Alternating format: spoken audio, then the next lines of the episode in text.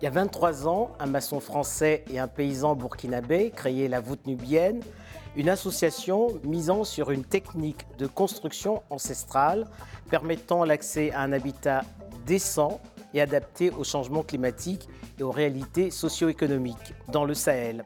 Face aux enjeux climatiques et à l'accélération de la démographie, l'accès à un logement décent devient une urgence sur le continent. Thomas Granier, bonjour. Bonjour. Pour quelles raisons avez-vous décidé en 2000, avec Seri Youlou, le paysan burkinabé qui est le cofondateur de la voûte nubienne, de remettre au goût du jour cette solution architecturale? C'est une évidence qui s'est imposée à nous. Après avoir tenté les premières euh, approches techniques pour retrouver la, cette architecture vieille de 3500 ans. 3500 ans. Euh, l'évidence est imposée à nous que c'était une alternative aux toitures de bois disparaissants et aux toitures de tôle inappropriées. Quels sont les avantages de la voûte nubienne hein, euh, par rapport aux autres solutions architecturales? Les avantages sont, multiples. D'abord, et la première des qualités, c'est les performances thermiques passives, le confort.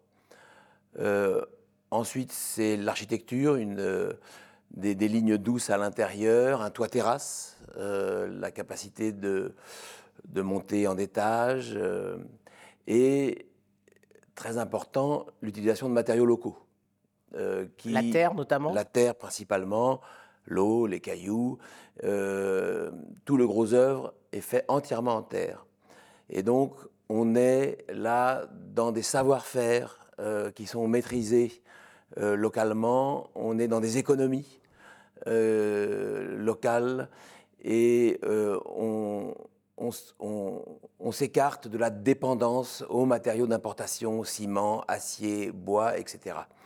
Il y a aussi de grands avantages en termes de climat, adaptation et atténuation climatique.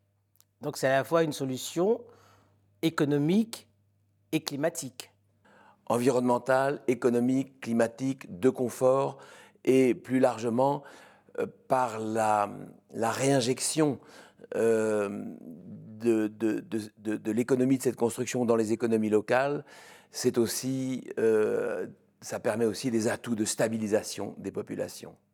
Mais la construction en terre n'est pas nouvelle pour les, les, populations africaines et notamment dans le Sahel.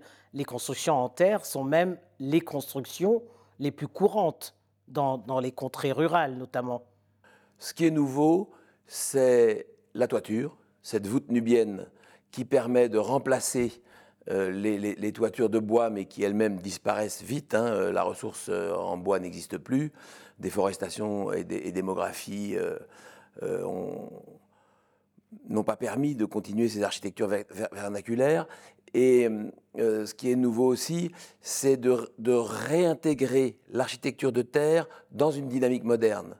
Euh, on fait des maisons dont on ne sait qu'on peut mettre en ville, on, construit des collèges, on construit des hôpitaux. Donc, euh, et la toiture et une réappropriation de l'architecture de terre, c'est ça que l'approche novatrice peut-être que l'on propose.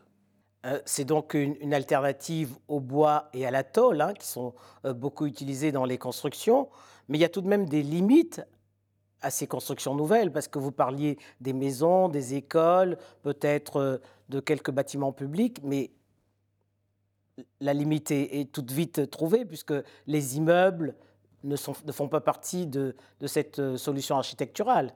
Oui, la voûte nubienne n'est pas une panacée, c'est pas un miracle technique et ça ne remplacera pas tous les besoins. Euh, S'il euh, fallait construire aujourd'hui à Dakar, euh, on n'utiliserait pas la voûte nubienne. Euh, mais l'Afrique sahélienne, c'est, je pense que sur peut-être 90% du territoire, nos propositions tiennent la route. Thomas Granier, tout ce que vous décrivez décrit une architecture populaire. Mais quels sont ses enjeux aujourd'hui? Les enjeux de l'architecture populaire, euh, c'est amener des techniques simples, des architectures basiques, euh, simplifiées, réplicables, c'est euh, créer des dynamiques socio-économiques permettant des diffusions à grande échelle, et c'est sans doute ne pas rechercher forcément une, expertise architecturale trop pointue et laisser euh, et permettre euh, aux, aux, communautés de développer leur propre talent de cette archiculture. Et qui sont les acteurs de cette architecture populaire Qui sont les principaux acteurs? Alors c'est vraiment le, c'est le monde rural d'abord. Hein. L'architecture de terre, c'est d'abord une, une, architecture de paysans. Euh, et c'était euh, en Europe, et ça, a toujours été comme ça en Europe jusqu'il y a euh, une cinquantaine d'années ou un peu plus. Donc c'est le monde paysan d'abord. Et c'est intéressant parce que, et en même temps, on veut construire des bâtiments urbains dans, une économie formelle, etc. Et donc il faut créer du lien entre euh, ces, acteurs issus du monde rural et euh, des acteurs urbains plus formels, etc. Donc ça aussi, c'est une dimension très intéressante. Comment vous créez du lien entre euh, des classes sociales, pour le dire comme ça, qui ne sont pas forcément habituées à travailler ensemble? Et quel bilan vous faites 23 ans plus tard? Le bilan aujourd'hui, c'est que nous avons les solutions. Les solutions techniques aujourd'hui sont validées avec près de 8000 bâtiments construits. Euh, dont 1000 seulement pour euh, l'année 2021.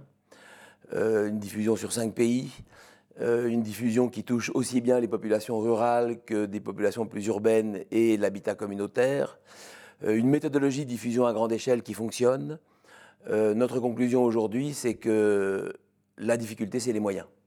On a une proposition technique qui fonctionne, une méthodologie de diffusion à grande échelle qui fonctionne il faut euh, que les pouvoirs publics, les bailleurs, les partenaires, les acteurs euh, socio-économiques euh, s'emparent de l'éco-construction et qu'il y ait une vraie volonté de diffusion en Afrique.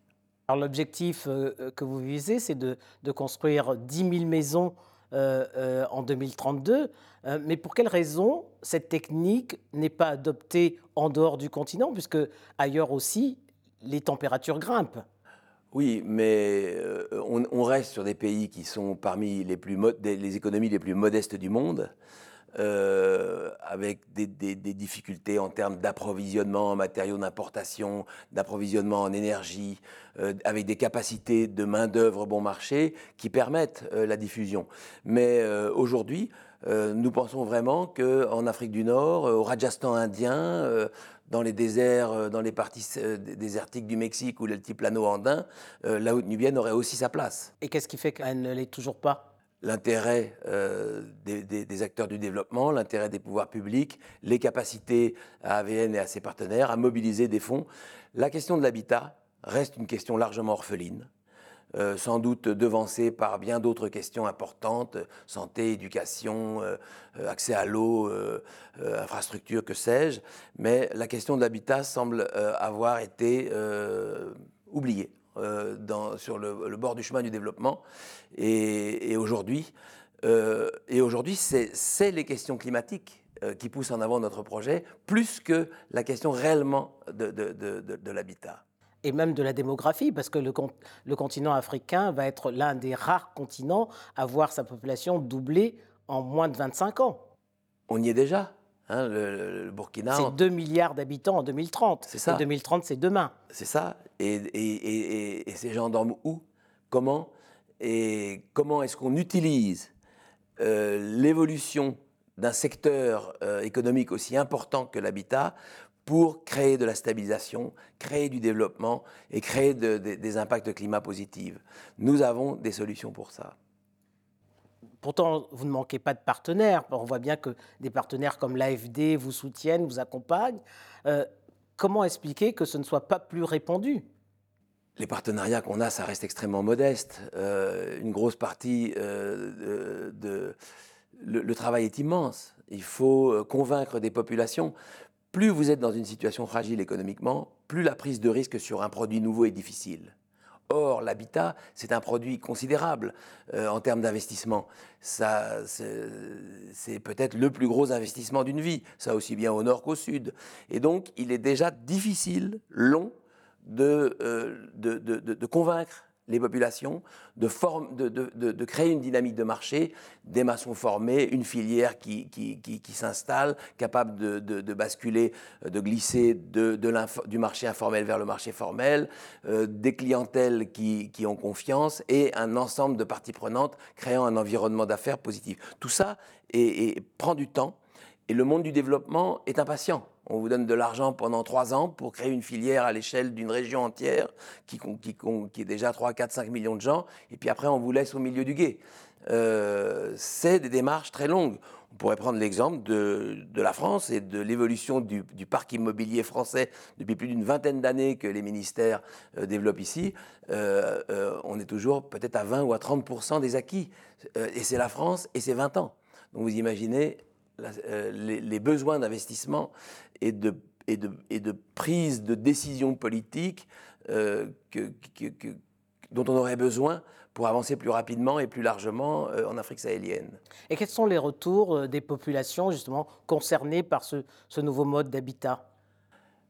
Une fois qu'on a passé l'inertie de la décision, de, de l'acceptation, de la confiance, alors dans le monde rural, clairement, euh, la diffusion est là. les blocages sont encore euh, financiers parce que euh, malgré tout, même avec ces techniques, bah, vous avez toujours besoin d'un peu de, finances, même si c'est 300-400 euros de cash pour faire une maison. mais, et ça, ça bloque. Mais malgré tout, et on le voit bien avec la croissance de notre programme, 10 hein, bâtiments permis en 2000, 100 en 2010, 1000 en 2020, on voit bien que ça fonctionne acteurs aussi du, bâtiment communautaire, santé, éducation, agricole, beaucoup, stockage, transformation, etc., euh, sont, de, sont, de, plus en plus désireux euh, de trouver des solutions vertes. Euh, donc là aussi, on a beaucoup d'intérêt. Alors d'une COP à l'autre, hein, la question du financement d'un fonds vert, vous l'évoquez, hein, est, est, récurrente. Comment l'avenir de la voûte nubienne pourrait-il être intégré dans des projets de développement durable? Une volonté politique par euh, les gouvernements africains eux-mêmes, ça c'est une, euh, obligation. Euh, une mise en avant des questions d'habitat par les partenaires et bailleurs de ces gouvernements. une évolution des pratiques constructives dans le modèle formel. le tout béton euh, doit euh, petit à petit euh, laisser la place à d'autres approches constructives, comme ça se fait aujourd'hui au Nord, et une capacité de multiplier les efforts et de multiplier nos actions. Le tout béton, c'est pas demain qui va s'arrêter parce qu'on voit que de plus en plus dans les pays africains, on construit d'immenses cimenteries. Il faut bien qu'il y ait des débouchés. Oui, c'est David contre Goliath. Mais malheureusement, je dirais malheureusement, euh, toutes les réalités euh, climatiques, socio-économiques. Euh, militent en, faveur de la voûte nubienne. voilà, voilà, donc c'est vrai que nous sommes aujourd'hui dérisoires, mais c'est toute chose, c'est toujours le, le début qui est difficile. Thomas Granier, merci. Merci à vous.